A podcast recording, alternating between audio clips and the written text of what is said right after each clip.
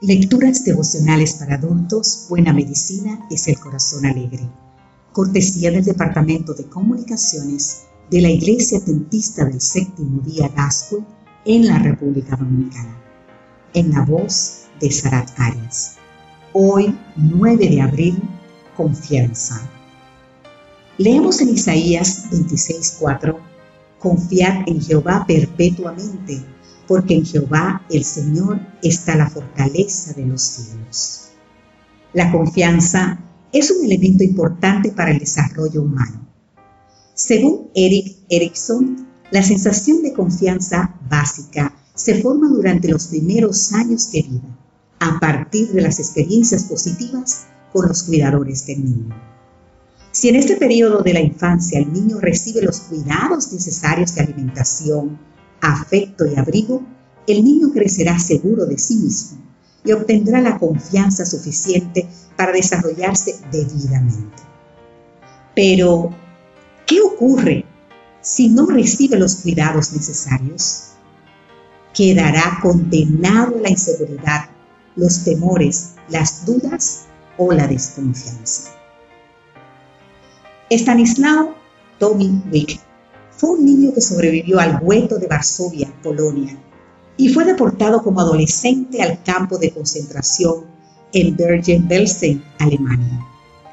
Luego de su liberación, realizó estudios de medicina y psiquiatría para dedicarse posteriormente a la psicoterapia de niños y adolescentes, refutando rotundamente el concepto de vulnerabilidad que acompaña tradicionalmente la vivencia de carencias y traumas y destacando la capacidad de resiliencia de todo ser humano.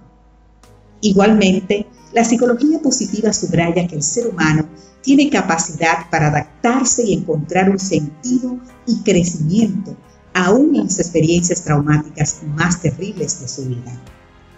Ninguno de estos casos toma necesariamente en cuenta a Dios.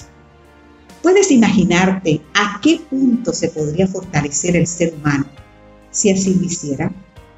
La confianza en Dios es la base para el desarrollo de muchas fortalezas que dan sentido y valor a la vida.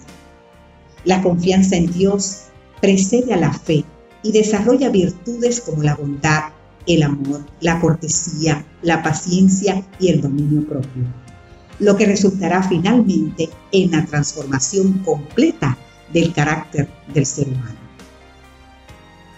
Tal fue el caso de los discípulos de Cristo. Cada uno de ellos tenía diferentes defectos y tendencias al mal, heredadas o cultivadas. Por ejemplo, Tomás.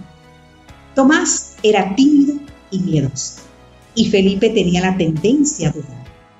Pedro era impulsivo, y Santiago y Juan eran ambiciosos y jactanciosos. No obstante, depositaron en Cristo su confianza y se pusieron a trabajar en favor de los demás. Entonces Dios fue modificando su carácter mientras los preparaba en el servicio.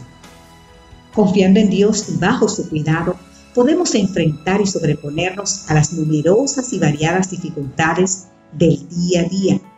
Aunque en ocasiones no es fácil confiar en Dios, el Señor está listo para ayudarnos y obrar simultáneamente en nuestro carácter proporcionándonos la experiencia necesaria para socorrer a los demás. Confiad en Jehová perpetuamente, porque en Jehová el Señor está fortaleza de los cielos. Así leemos en Isaías 26:4. Jehová de los ejércitos, bienaventurado el hombre que en ti confía. También leemos en Salmo 84:12. Amém.